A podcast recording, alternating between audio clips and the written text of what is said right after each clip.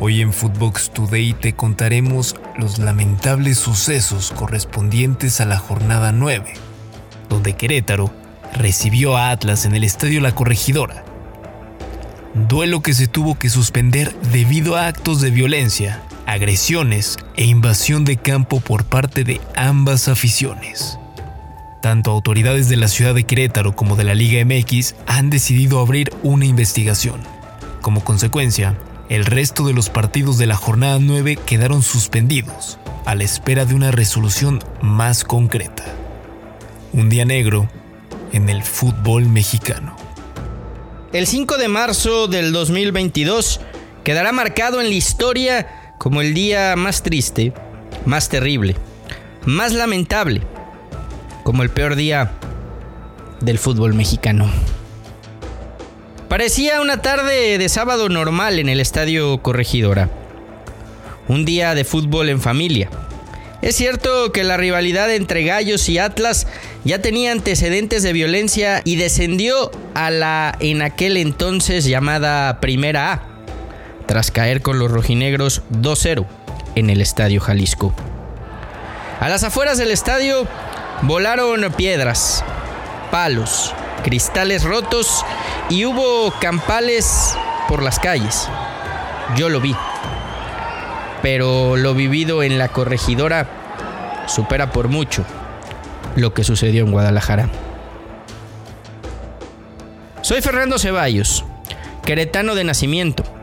Conozco las entrañas del estadio Corregidora al que visitaba desde niño.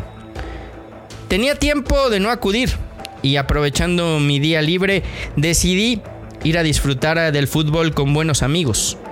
Jamás imaginamos lo que se viviría pasando el minuto 60. Gallos perdió 1-0. Eso era lo de menos.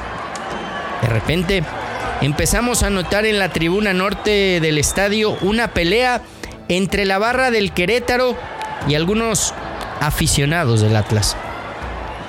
Segundos después, la bronca se trasladó justo debajo de donde nos encontrábamos en la cabecera sur, cerca de donde estaba la barra del Atlas que en instantes, como pudieron, rompieron las puertas donde estaban contenidos. Algunos entraron a la campal, otros corrieron a la cancha en busca de resguardo. La invasión era un hecho. Hasta allá llegó la barra de Querétaro. Comenzaron las peleas por todo el estadio.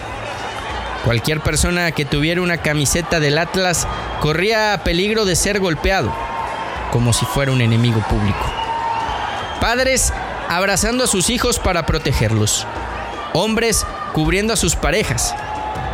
Cuerpos golpeados en la fosa que separa la grada de la cancha gente buscando protección, niños llorando que no entendían lo que pasaba. Y ahí, ahí estábamos nosotros, siendo testigos de todo, al tiempo que la pequeña Vale, hija de mis amigos, preguntaba que si esto era una guerra, mientras su hermano Chema, quien sueña con ser futbolista, nos decía que no quería volver a un estadio de fútbol jamás. Así de triste, así de lamentable, así de nefasto. El peor día en la historia del fútbol mexicano. Lamentable, triste, una verdadera pena. Lo que sucedió en Querétaro quedará ahí para siempre. Perdió el fútbol. Perdimos como país y sociedad. Una pena. El reporte oficial dicta que hay 22 heridos.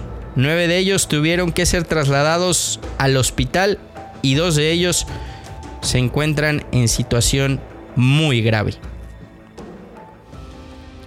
Hoy tenemos que unir fuerzas, rescatar al fútbol mexicano como espectáculo familiar, erradicar cualquier tipo de violencia, lograr que Vale se convenza de que el fútbol es un deporte y no la guerra, y que el pequeño Chema mantenga su sueño intacto de ser futbolista recupere la ilusión de ir cada 15 días al estadio, porque en Footbox estamos convencidos de que el fútbol no es así.